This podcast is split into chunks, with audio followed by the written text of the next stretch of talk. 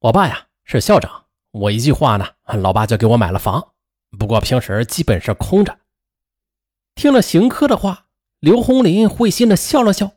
不过接下来，他的随口说出了一句他这辈子最不应该说出口的话：“哇，你家房子好大。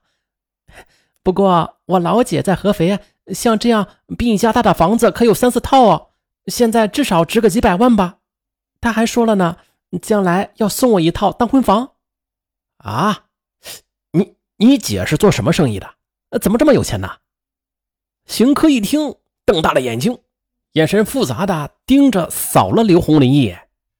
可是刘红林仍然是丝毫就没有看出他的情绪变化，依然是爽朗的说：“我姐啊，比我强多了。她是做投资生意的，就是给上市公司做个策划呀，或者顾问什么的。他是金领级别，钱多了去了。他对我可好了，比如我遇到什么事情了，要他帮我的话。”他随便一出手就能拿出几十万呢，你你真假的？啊，辛克顿时就兴奋起来了，眼睛放光。哎呦天哪，你姐怎么这么有钱呢？还了不起？哎，其实啊，我家钱也不少，不过不是现钱 钱都是我老爸拿着，这自己挣钱那该多好啊！邢科老家在六安市下属的镇上。父亲是当地一所学校的副校长，母亲呢是家庭妇女。邢科是家中的独子，从小就备受父母的娇惯，他要什么，父母就尽量满足他，由此也养成了他的任性、自大、胆大妄为的性格。高中毕业时，邢科复读两年才考上了大学。哎呦，父母对此高兴的不得了，倾尽了所有的积蓄。为他在六安市买了一套一百多平方米的房子。邢科的父母啊，仍然是省吃俭用供他上学，日子过得其实很紧张。房子贷款要还，还得培养儿子读书，以后还得为其娶妻等等。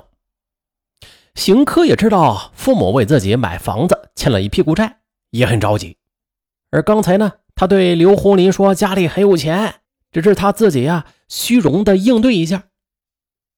邢科他不为父母分忧，不走正道，挣钱的方式啊，就是在网上赌球，没钱赌球就硬着头皮找同学和熟人去借钱，甚至把自己的手机、电脑等都常常的送到了当铺。这几年下来，输多赢少，他不仅没有为父母挣回一分钱，反倒是欠下了别人三四万元的赌债。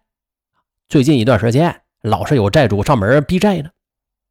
而此次邂逅刘红林时，开始啊，他对刘红林并没有什么恶意，只是有些对美女想入非非而已。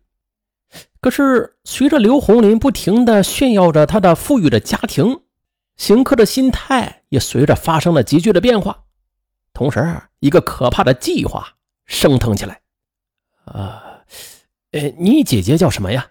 我以后毕业可以去投靠她。她手机号码多少啊？哎，这刘红林觉得邢科问的有点突，这这个我姐姐会不会怪我呀？你挺有潜力的，我姐姐肯定会帮你。等回合肥，我带你去找她吧。啊，不过刘红林没有说出姐姐的电话，这是客气的回应了一句。此时手机的电池也是早已经充满了。可是刘红林却没有选择离开，畅快的跟他聊着天，让他感觉还不错。反正男友也没有来接啊，此时已经过去一个多小时了，他也没有开机。可是刘红林他哪里知道啊？就在这一个多小时里，男朋友急疯了。他原本打算去接人，可是后来因为工作上的事儿没有去接。而现在火车到站已经是超过一个小时了。啊，却不见刘红林的电话和信息出现，男友苏学会就赶紧啊去了空荡荡的火车站门口，可是也不见女朋友的身影。苏学会深爱着刘红林，只不过平时不善于表达。他不明白，开始还有短信联系的，可是到了六安之后却都没了，现在连手机也关了，人也找不到了。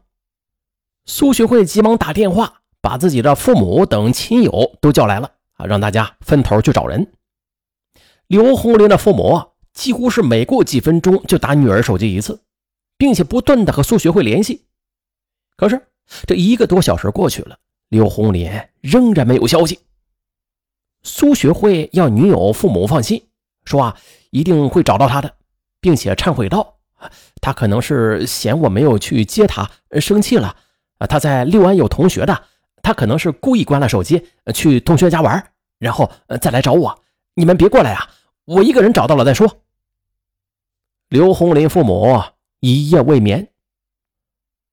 再说那边，凌晨两点，刘红林浑然不知家人的焦急。仍然在和邢科聊着，似乎忘了还要回家的事也丝毫没有察觉到死亡在向他逼近。这两人就这么聊着聊着，邢科的脸色渐变，忽然就黑着脸严肃地问他：“假如啊，现在你面前有一个陌生人，突然开口向你借一大笔钱的话，你会同意吗？”嗯，刘红林愕然，眼睛死死的盯着邢科看。刘红林没有回答他，他不知道邢科是在开玩笑啊，还是真的有什么企图。这时他才有些意识到，哎呦，这这时间怎么这么晚了？他该走了。他拔下手机，没有开机，欲走。邢科缓和了一下气氛。拦着他，哎，别着急啊，你再坐会儿，不要开机，把那些世俗的事情先放一放，咱们再聊会儿。哎，今晚难得这么有缘。邢科说着进了卧室，他说要找些书给刘红林看看。刘红林也是犹豫了一下，又坐下了。但此时的他呀，感觉到了一丝紧张。邢科出了卧室之后，没有拿出书来，而是又提出要刘红林姐姐的电话。刘红林再次表示拒绝。邢科又阴郁地走进了卧室。其实啊，就在此刻啊，随便一个正常人，他们都能够感觉出这危险诡异的气氛在深夜里弥漫。但是刘红他愣是啥也没有感觉出来，还是没有出门。而据邢科落网后的交代，一开始他就只是想先套出刘红林姐姐的电话，然后再找个机会给他姐姐打个电话，骗他说啊把他妹妹给绑架了，敲诈他。因为刘红林那个时候的手机啊是关机状态，任何人都打不进来。可是刘红林却不肯告诉他电话，让他不知道下一步该怎么办。那如果贸然直接开口向他借钱的话，显然不妥呀，他肯定会瞧不起自己。他在卧室里就这么来回的踱步，怎么办呢？放过他？不行，还有这么多人向他催债呢。他奶奶的，不如就真的把他绑架了吧。可是，如果以后放他回去的话，那自己就会有麻烦呢。邢科就这么纠结着，该怎样对他下手，而能保证自己的安全呢？最后啊，他又鬼使神差的来到了厨房。怎么对他下手啊？来到厨房之后，他看向了菜刀。当他的手拿向菜刀的时候，他又想：不行，拿着菜刀啊，他肯定会反抗喊叫的。我要趁他不备的时候动手。那就不如，邢科决定找一根绳子，趁他不备时下手。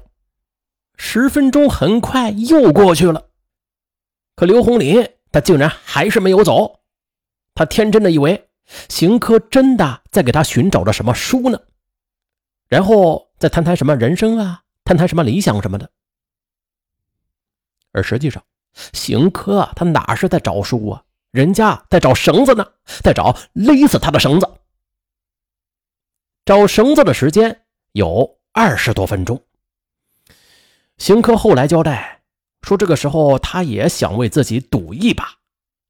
刘红林如果这时出去了，他呀就赢了，不再动手；如果还在，那就。